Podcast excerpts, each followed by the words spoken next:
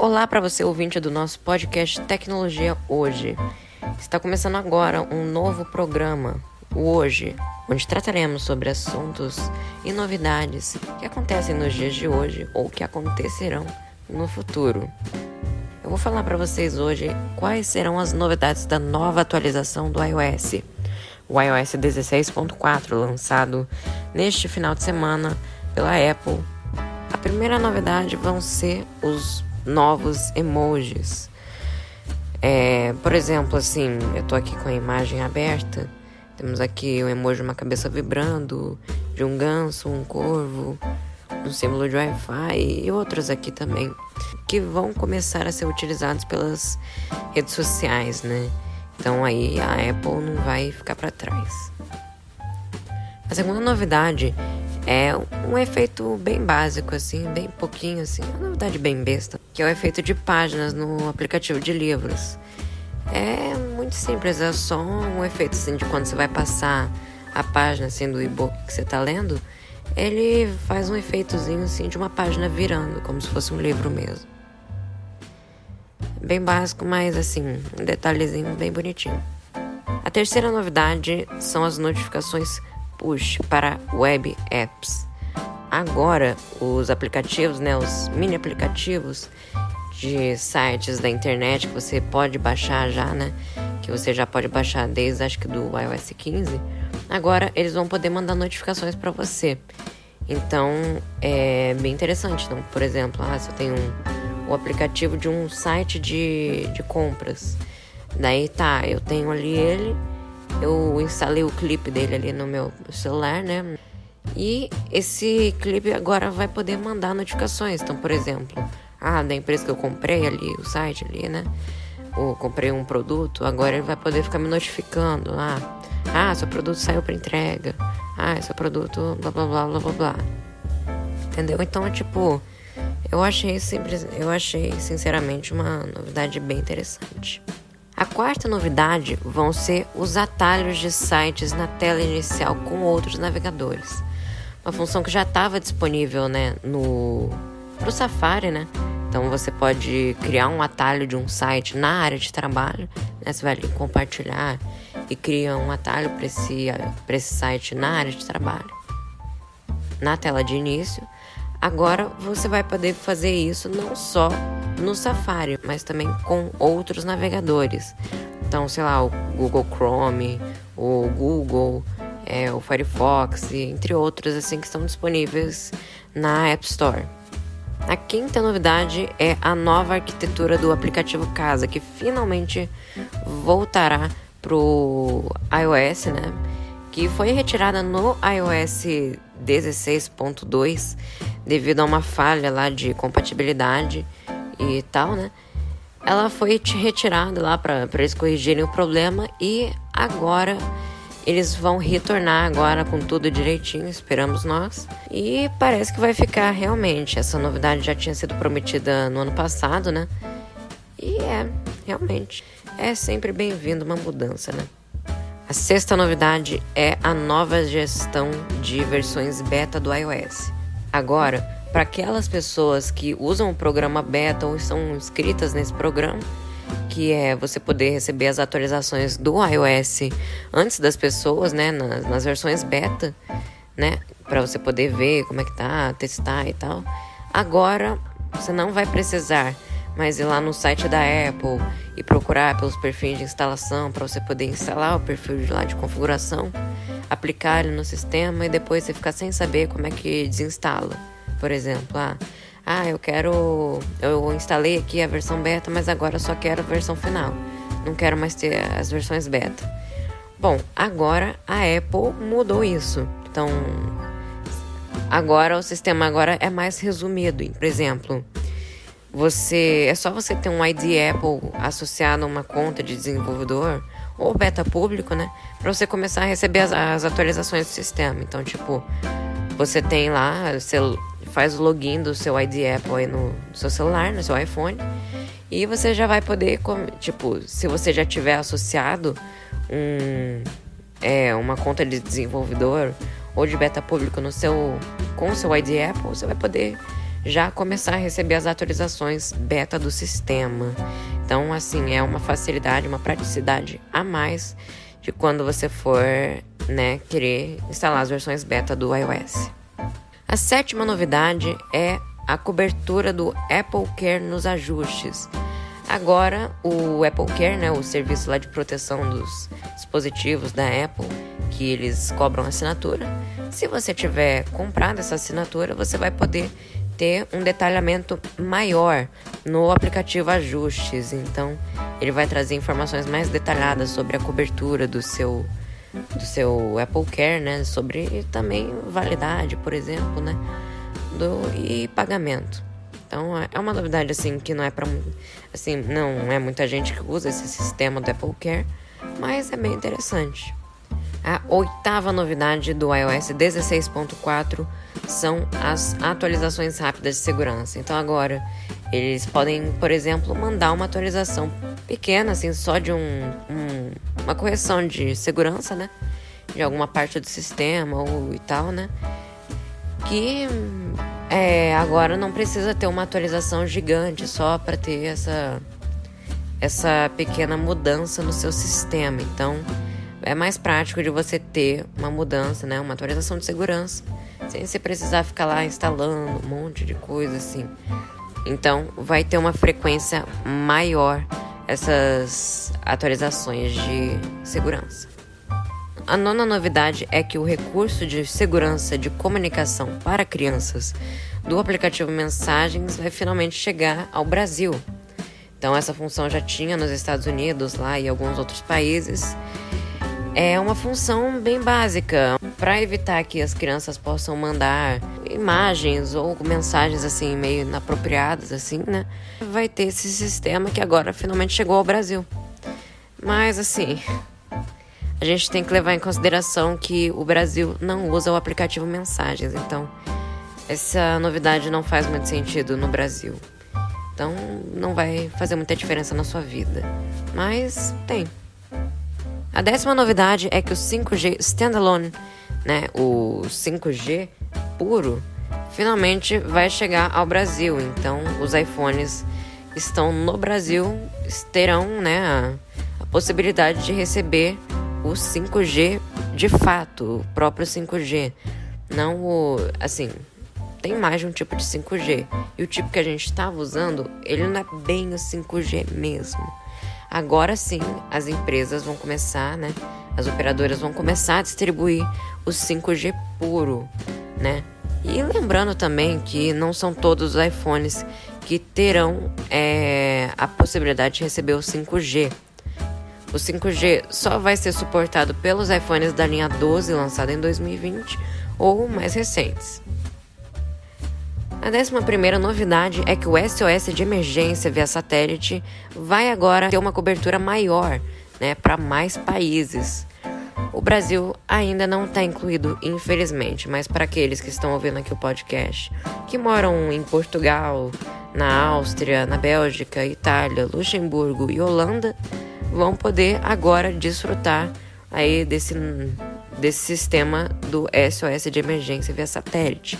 Inclusive, só está disponível na linha de iPhones 14. Então, aí já, assim, futuramente isso vai ser mais aprofundado, né? Até porque as pessoas vão comprar os iPhones mais novos. Então vai ser mais abrangente isso. Mas por enquanto só tá para as pessoas que usam o iPhone 14. A décima segunda novidade é a nova organização do aplicativo Dicas.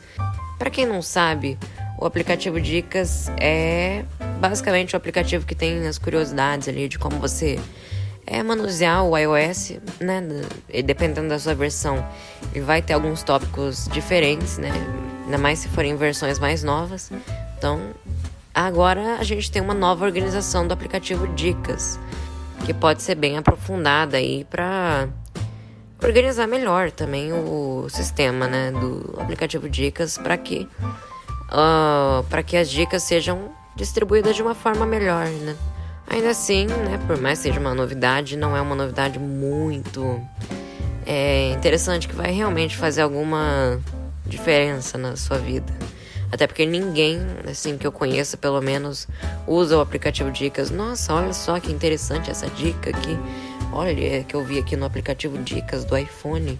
Ela é muito interessante. Ela é blá blá blá blá blá blá blá blá blá. Não. As pessoas geralmente costumam ignorar esse aplicativo.